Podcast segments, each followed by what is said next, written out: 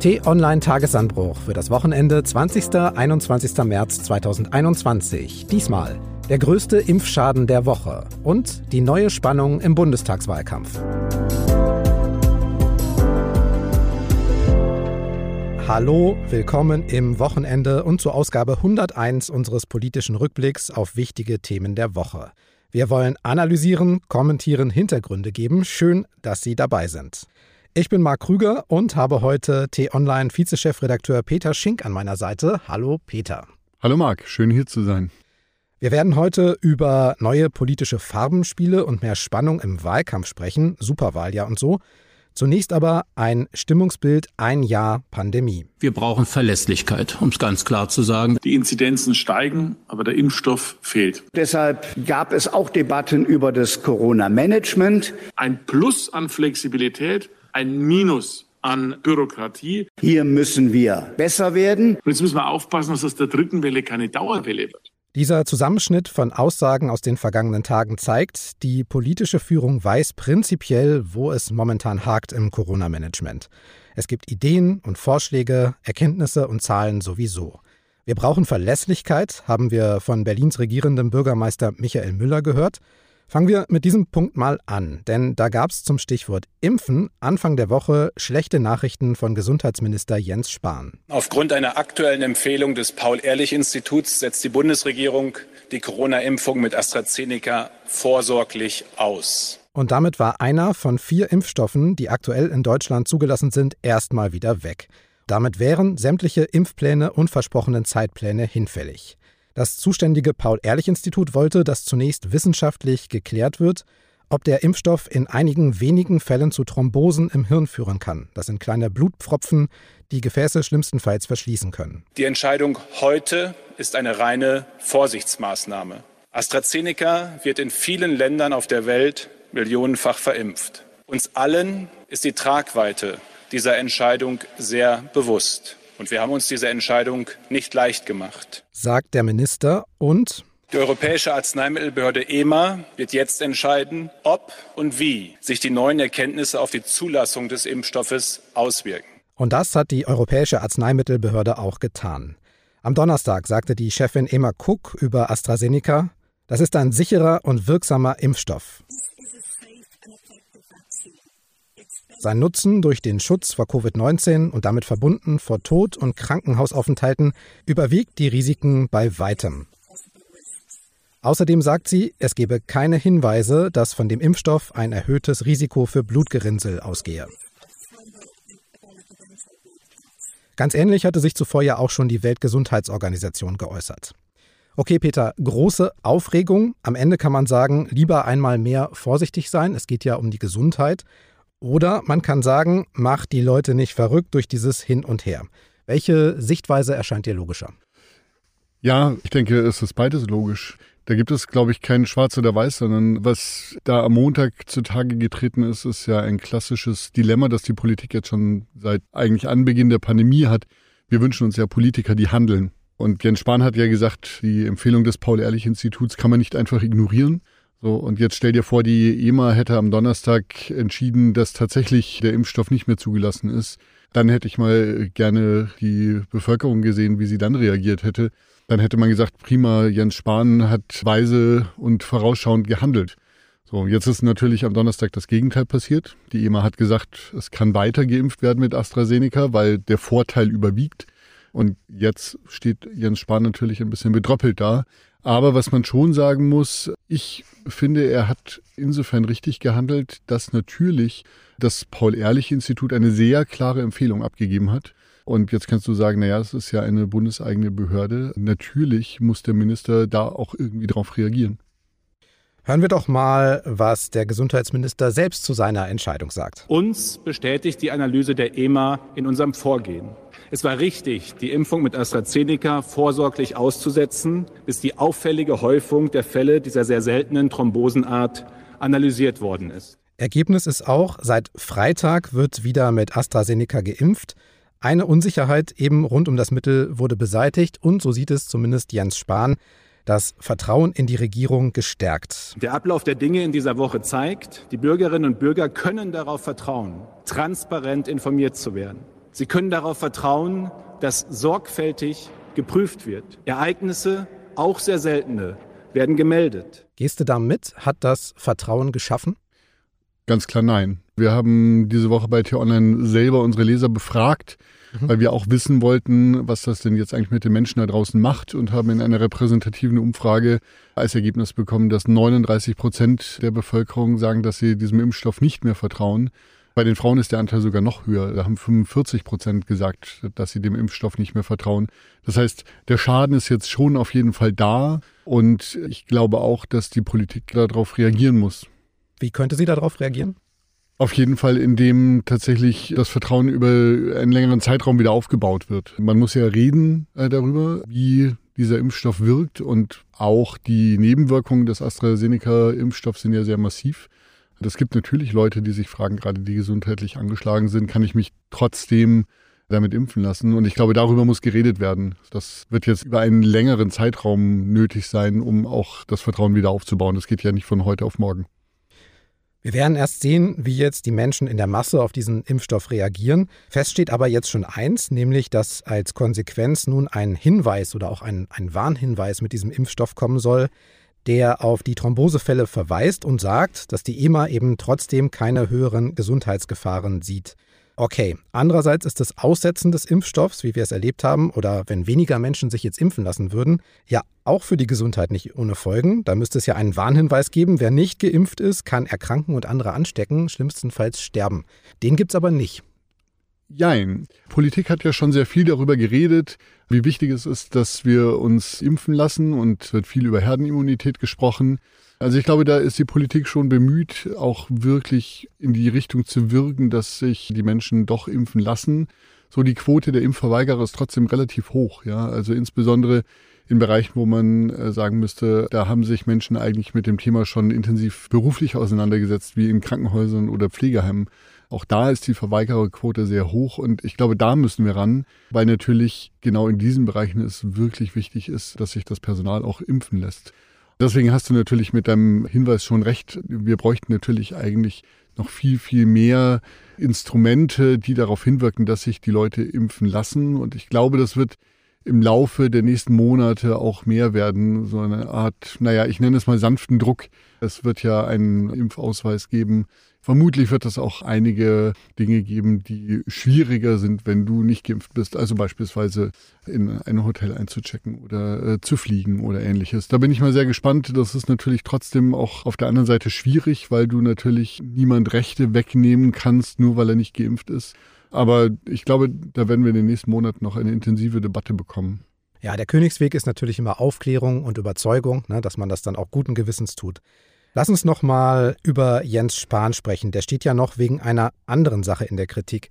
Du erinnerst dich an diese FFP2-Masken, die im vergangenen Jahr und auch in diesem Jahr über Apotheken verteilt worden sind. Zunächst Ältere und später dann auch viele andere haben dort auf Gutschein oder gegen eine Gebühr von 2 Euro Masken bekommen. Nun kam raus, 6 Euro hat das Gesundheitsministerium pro Maske erstattet. Gekostet haben sie die Apotheke aber weit weniger. Das waren oft nur zwischen 60 und 70 Cent. Die Differenz konnten sie also als Gewinn einstreichen. Riesiges Geschäft für die Apotheken. Und die gehören ja ohnehin nicht zu den großen Verlierern in dieser ganzen Krise. Ergebnis war, mehr Leute hatten bessere Masken, ja, aber das wäre wohl mit demselben Ergebnis auch billiger gegangen. Was hältst du von der Aktion? Ja, ich glaube, Jens Spahn hat einen schlauen Schachzug gemacht, indem er auf jeden Fall wollte, dass die Apotheker auch fleißig Masken verkaufen. So gesehen hat das vielleicht funktioniert. Er hat ein bisschen zu kurz gedacht, glaube ich, weil er eben nicht damit gerechnet hat, offensichtlich, dass es eine Diskussion genau über diese Preisfrage am Ende geben wird. Mhm. Und hätte ein bisschen weiter gedacht, dann hätte er sich ausrechnen können, dass irgendwann auch das Thema Geld eine Rolle spielt. Und jetzt wird ihm ja völlig zu Recht vorgeworfen, dass er in der Pandemie schon auch an mehreren Stellen viel mehr Geld ausgegeben hat als eigentlich nötig. Brisant ist an dieser Geschichte ja auch, dass mehrere Fachabteilungen im Bundesgesundheitsministerium dagegen waren, die Masken eben über Apotheken abzugeben. Man hätte sie wahrscheinlich dann günstiger verteilen oder auch mit der Post verschicken können, das ging auch. Jens Spahn als Minister soll persönlich dafür gesorgt haben, dass das trotzdem passiert. Was ist das jetzt? Ist das im besten Fall Aktionismus oder Einsatz oder ist das Verschwendung. Für mich zeigt das auf jeden Fall, dass Politik nicht wirklich gut im Managen von Dingen ist. Politik bei uns in Deutschland funktioniert so, es taucht ein Problem auf, man versucht dieses Problem zu lösen. Entweder äh, indem man einfach redet oder tatsächlich durch Ad-hoc-Handlungen. Das kann Politik und ich glaube, wir haben jetzt in der Pandemie schon oft gesehen, wo Politik bei uns ganz schwach ist, ist tatsächlich in diesem Managen, also zu sagen, wie lösen wir das Problem denn nicht nur heute ad hoc, sondern auch in zwei, drei oder sechs Monaten? Was müssen wir für Schritte tun, um in sechs Monaten besser dazustehen als heute? Ja, und ich glaube, das Maskenthema ist genauso eines, wo einfach kurzfristig gehandelt wurde, aber nicht wirklich irgendwie gemanagt wurde. Wenige werden den Gesundheitsminister gerade um seinen Job so richtig beneiden, aber er hat ja auch schon bessere Zeiten gehabt, war ja im vergangenen Jahr kurzzeitig sogar beliebter als die Kanzlerin, wurde in der CDU für allerhöchste Ämter gehandelt. Jetzt klappt es irgendwie nicht mehr so richtig. Mit dem Impfen nicht, mit den Schnelltests war es auch kompliziert. Dazu eben diese Sache mit den Apotheken, über die wir gesprochen haben. Schlagzeilen kommen noch dazu wegen privater Immobiliengeschäfte. Nun gibt es eben viel Kritik und auch die ersten Rücktrittsforderungen an Jens Spahn, unter anderem von FDP-Vize Wolfgang Kubicki. Hältst du das für gerechtfertigt, Rücktrittsforderungen? Ja, Marc, wärst du gerne im Moment Gesundheitsminister? Ich glaube, ich eher nicht. Ich würde also, mich hinten anstellen, ja. ja. Also man kann schon sagen, den Job, den Jens Spahn gemacht hat, und das geht ja jetzt immerhin schon zwölf Monate, ist schon einer, der schwierig ist. So, weil ich habe gerade vorhin gesagt, ne, wir wollen von unseren Politikern zu Recht, dass sie Probleme lösen. Und wenn du Probleme angehst, dann kannst du natürlich auch manchmal scheitern. Und wir sind natürlich immer sehr schnell darin, wenn eine Problemlösung nicht funktioniert, dann zu sagen, der muss jetzt weg. Deswegen, also die Rücktrittsforderung von Wolfgang Kubicki, und sie kam ja auch von der SPD in Nordrhein-Westfalen, ist natürlich eigentlich Fingerpointing. Ja. Auf der anderen Seite muss man sagen, Jens Spahn hat durch seinen Politikstil, indem er immer sehr versucht ist, alles, was er macht, auch öffentlich maximal auszuschlachten. Und das ist natürlich prinzipiell gefährlich. Ja. Er geht dieses Risiko ein. Ich glaube, er geht das auch ganz bewusst ein. Und deswegen ist natürlich jetzt die Häme, die jetzt anschließend kommt, natürlich auch etwas, was er sich selbst ein wenig auch zuzuschreiben hat. Es ist ja aber nicht nur Jens Spahn, der in der Kritik steht. Der Wirtschaftsminister Peter Altmaier wegen schleppender Hilfen für Unternehmen, verschiedene Ministerpräsidenten immer wieder für Lockerungen, die Ministerpräsidentenkonferenz insgesamt für ihren Schlingerkurs. Wir haben im vergangenen Jahr immer wieder gesagt, alles in allem kommen wir vergleichsweise gut durch die Krise in Deutschland, werden vergleichsweise gut geführt. Die Frage ist, stimmt das noch? Klares Nein. Also, das sieht man jetzt schon. Ich meine, wir sind erst in einen Lockdown Light gegangen, wenn du dich erinnerst, im November. Wellenbrecher-Lockdown, ja, genau. Um die Welle zu brechen, ja, genau dann Anfang Dezember in den harten Lockdown und aus dem kommen wir jetzt quasi gar nicht mehr raus. Jetzt sind wir in der dritten Welle. Es gab genügend Leute, die auch davor gewarnt haben, die gesagt haben, dass dieser Lockdown jetzt sehr lange dauern wird. Und was Politik nicht geschafft hat, ist einmal wirklich konsequent durchzudenken, was das denn heißt, wenn die Republik so lange in den Lockdown geht. Man sieht es auch jetzt. Letztlich, Politik hat jetzt fast keinen Handlungsspielraum mehr. Wir sehen, die Zahlen gehen stark nach oben. Aber so richtig viel Handlungsmöglichkeiten gibt es jetzt nicht mehr. Deswegen ist Politik jetzt total in einer Sackgasse und andere Länder sagen uns jetzt schon, das, was ihr da macht, das funktioniert nicht mehr. Ja, also unseren guten Ruf, den wir letztes Jahr noch hatten, den sind wir zu Recht los. Interessant finde ich dabei Länder, die im vergangenen Jahr noch stark in der Kritik standen, zum Beispiel Großbritannien oder auch die USA. Da schauen wir jetzt neidisch hin, wie gut die das mit dem Impfen organisieren. Vielleicht waren wir uns, habe ich mir so gedacht, in Deutschland mit dem relativ guten Start auch ein bisschen zu sicher, dass das so weitergeht. Ja, was natürlich beim Impfen schiefgelaufen ist, ist, dass wir sehr bedächtig Impfstoffe bestellt haben, so möchte ich das mal nennen. Es wurde sehr lange den Herstellern verhandelt, was die USA beispielsweise gemacht haben, nicht nur den Impfstoff selbst zu kaufen, sondern auch die einzelnen Komponenten zu sichern. Das sind Dinge, die bei uns nicht passiert sind. Und natürlich ist Politik da quasi in einem Spannungsfeld, weil sie auf der einen Seite natürlich das Geld nicht zum Fenster rauswerfen sollen und auf der anderen Seite Impfstoffe retten Leben. Wir eigentlich erwarten, dass es jetzt ganz, ganz, ganz schnell gehen muss. Ja. Deswegen glaube ich tatsächlich, Großbritannien und die USA haben rückwirkend betrachtet schlauer gehandelt. Das hätte aber natürlich auch anders ausgehen können. Und beispielsweise den israelischen Weg, die 30 Dollar bezahlt haben pro Impfdosis, den hätte man in Europa bestimmt nicht gehen können. Es ist ja immer sehr viel davon die Rede gewesen, auf Sicht fahren. Ne? Das haben wir immer wieder gesagt. Also jedes Mal schauen und reagieren. Ich glaube, nach einem Jahr Corona können wir auch völlig ohne Polemik fragen, ist das noch eine Strategie? Auf Sicht fahren funktioniert ja immer, ja. Also wenn du im Nebel bist, dann so langsam zu fahren, dass du gerade noch so schnell fährst, dass du das noch im Griff hast, ist eine super mhm. Idee. Es ist natürlich deswegen in Verruf gekommen, weil wir keinen Plan haben, wie wir denn eigentlich weitermachen. Also wenn der Nebel sich nicht lichtet, okay. wie, wie es jetzt im Moment ist, dann kannst du natürlich trotzdem nicht ewig mit 20 km/h weiterfahren, sondern du musst irgendwie andere Strategien entwickeln. So, und das ist in der Zwischenzeit nicht passiert. Das fällt uns jetzt natürlich auf die Füße. Am Montag ist ja das nächste Bund-Länder-Treffen und laut dem Plan vom letzten Mal mit diesem DIN A4-Zettel soll es eigentlich um mehr Lockerungen und Öffnungen gehen, eigentlich. Nun steigen aber die Inzidenzen und die R-Werte. Bayerns Ministerpräsident Markus Söder hat ja gesagt, wir müssen sehen, dass diese beginnende dritte Welle keine Dauerwelle wird. Das klingt in meinen Ohren erstmal nicht nach mehr Öffnungen und Freiheit. Was meinst du? Ja, da würde ich dir zustimmen. Es wird bestimmt so sein, dass wir uns über Verschärfungen unterhalten. Also beispielsweise kam ja Ende der Woche aus Hamburg die Meldung, dass dort jetzt tatsächlich auch schon wieder verschärft wird. Ich glaube, das wird dann auch die Überschrift über dem Treffen am Montag sein. Worüber auch geredet werden müsste, ist, welchen Stellenwert eigentlich diese Inzidenzwerte noch haben. Also denk mal sechs Monate weiter, dann werden vielleicht eine Menge Menschen Corona haben, aber nur noch sehr wenige landen im Krankenhaus, weil die Älteren dann alle geimpft sind. So spätestens dann muss irgendetwas Neues gefunden werden, irgendeine Mechanik, an der man sich orientieren kann.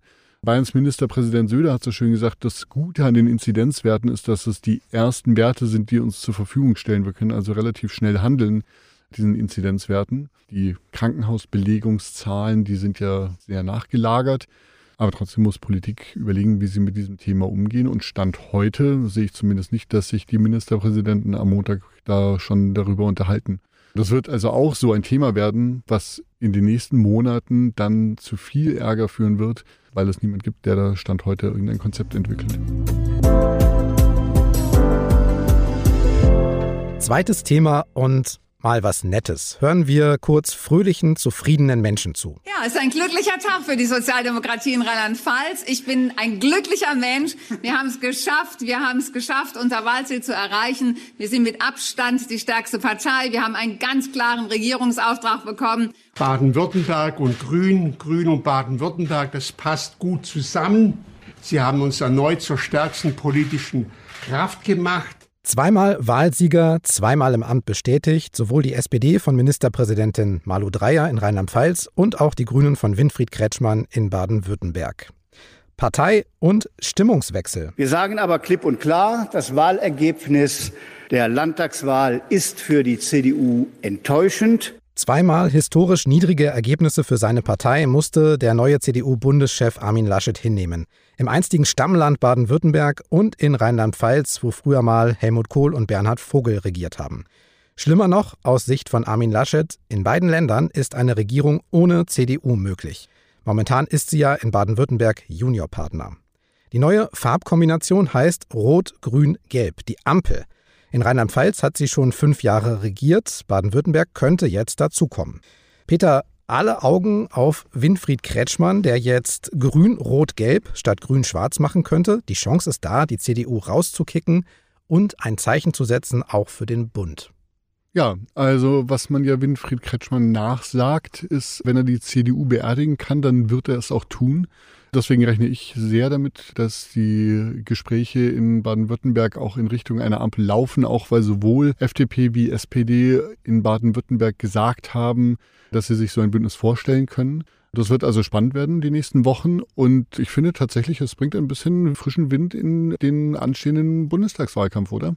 Ja, und es führt dazu, wir haben in dieser Woche tatsächlich nach langem mal wieder eine lächelnde Parteiführung bei der SPD gesehen. Die Sozialdemokraten haben ja schon einen Kanzlerkandidaten, Olaf Scholz, der sagt, die Wahlergebnisse verleihen seiner Partei Flügel. Denn es ist klar, es gibt Mehrheiten diesseits der Union. Es ist möglich, ein Land zu regieren. Es ist möglich, Deutschland zu regieren, ohne dass die CDU, CSU an der Regierung beteiligt sind. Und diese Botschaft, die sitzt jetzt fest. Mhm. Ja, ich glaube, bei Olaf Scholz, das war eine ehrliche Freude. Ich freue mich auch für ihn, weil endlich mal wieder gute Nachrichten für die SPD. Wobei, wenn man jetzt genau hinsieht, in Baden-Württemberg waren die Ergebnisse für die SPD gar nicht gut. Historisch schlechtes Ergebnis eigentlich für die SPD. Herr Scholz hat sich trotzdem gefreut. Jetzt kann man ja gucken, was ist eigentlich im Laufe der Woche aus diesem Trend geworden. Und ganz spannend, am Freitag wurde der Deutschland-Trend veröffentlicht und im Deutschland-Trend ist ja jetzt so von Aufwind für die SPD nicht so viel zu sehen. 17 Prozent hat die SPD im Deutschland-Trend dann gemacht. Die Grünen bei 20 Prozent. Also wenn du jetzt fragst, auf welche Farbe steht eigentlich die Ampel, dann steht die Ampel zumindest auf Grün. Genau, und das ist ja so ein Problem. Also Olaf Scholz mag sich freuen, gönnen wir ihm das Ganze. Er hat ja neben dieser Ampel noch eine zweite theoretische Chance auf die Kanzlerkandidatur. Das wäre dann halt Rot-Rot-Grün, also mit der Linkspartei. Aber du hast es angesprochen, das große Problem ist, die Grünen liegen beständig vor der SPD in den Umfragen. Also ist das eigentlich gar keine reelle Option für Scholz? Ja, jetzt muss man äh, natürlich dazu sagen, die Bundestagswahl ist jetzt noch ziemlich genau sechs Monate hin, Ende September. Mhm. Und es wird sich natürlich noch viel tun bis dahin. So, und es gibt, glaube ich, zwei Themen, die absehbar im Wahlkampf eine große Rolle spielen werden. Das eine ist Corona und die Folgen. Auf der anderen Seite wird bestimmt in diesem Jahr auch das Thema Klima wichtig, wie es ja auch schon die letzten Jahre sich andeutete. Und da haben ja alle Parteien auch gesagt, dass sie sich dem Thema Klima widmen sollen. Armin Laschet hat das am Montag sogar in seine Analyse der Landtagswahlergebnisse eingebaut. Wenn man sich dann mal anguckt, welche Chancen haben denn die Parteien, dann wird das natürlich sehr spannend. Die SPD, da siehst du, die haben so eine Absetzbewegung. Ne? Die sagen also, dieses ganze Corona-Management haben wir eigentlich gar nichts mit zu tun. Ja, ist ja immer dieser, dieser Spahn und dieser Söder und dann noch dieser Laschet. natürlich ist Scholz Minister in der Regierung und trägt natürlich auch Mitverantwortung. Deswegen, ich bin sehr gespannt, was aus der Stimmung im Laufe dieses halben Jahres wird. Da wird sich noch viel tun. Deswegen können wir da als Wählerinnen und Wähler erstmal entspannt zusehen. Aber andere müssen sich Gedanken machen und in dieser Konstellation, über die wir gesprochen haben, Ampel oder Rot-Rot-Grün, wären ja eigentlich auch die Grünen dran, sich mal verstärkt Gedanken über eine Kanzlerschaft zu machen. Die Parteichefin Annalena Baerbock wäre da zu nennen oder ihr Co-Chef Robert Habeck. Beide halten sich bisher bedeckt, was die Kanzlerkandidatur angeht. Ist das schlau? Ein Stück weit ja. Das kann man als Partei aber natürlich nicht endlos durchhalten. Irgendwann werden sie sich entscheiden müssen. Es gibt auf der einen Seite Robert Habeck, der ein sehr profilierter, authentischer Kopf, glaube ich, in der Politik ist, der auch sehr auf den Punkt genau Aussagen treffen kann, der aber in der Partei eigentlich eher den Ruf hat, nicht so tiefgreifend und tiefschürfend in Themen drin zu sein. So im Gegensatz zu Annalena Baerbock, die bei den Grünen selbst zumindest sehr viel populärer ist das heißt, wenn die Partei sich aussuchen könnte, dann wäre es bestimmt Annalena Baerbock, die ins Rennen gehen würde. Aber natürlich auch die Grünen gucken auf Umfragen und deswegen ist es, glaube ich, noch nicht so ausgemacht, wer von den beiden am Ende der Kanzlerkandidat oder die Kandidatin wird. Ich glaube, die Grünen müssen sich spätestens, wenn die Union ihren Kandidaten gewählt hat, dann auch einmal festlegen. Das erwarten wir alle zu Recht. Ja, wir wollen uns ja mit den Kandidaten auch auseinandersetzen können. Und dann wird es spannend, weil natürlich dann das Rampenlicht voll auf den einen oder die eine dann gerichtet ist. Das ist natürlich eine Bewährungsprobe, die äh, nicht so ganz leicht ist.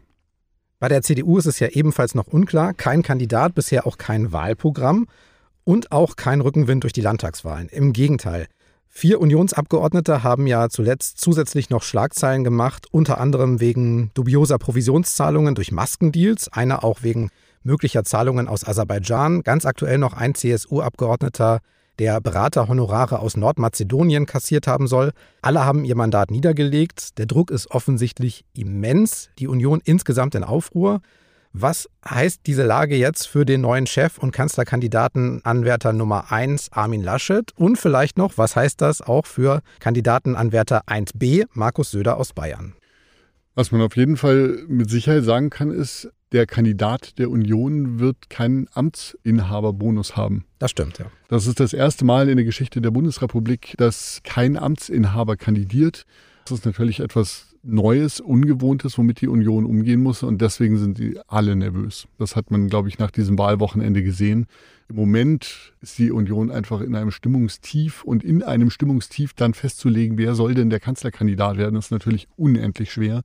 So, jetzt muss man aber dazu sagen, Markus Söder tritt bestimmt nur an, wenn er mit einiger Sicherheit sagen kann, dass er nicht der dritte CSU-Bewerber in Folge ist, der kandidiert, aber dann nicht Kanzler wird. Ja. Deswegen bin ich mir gar nicht so sicher, wie sehr Markus Söder das im Moment will in diesem Stimmungstief.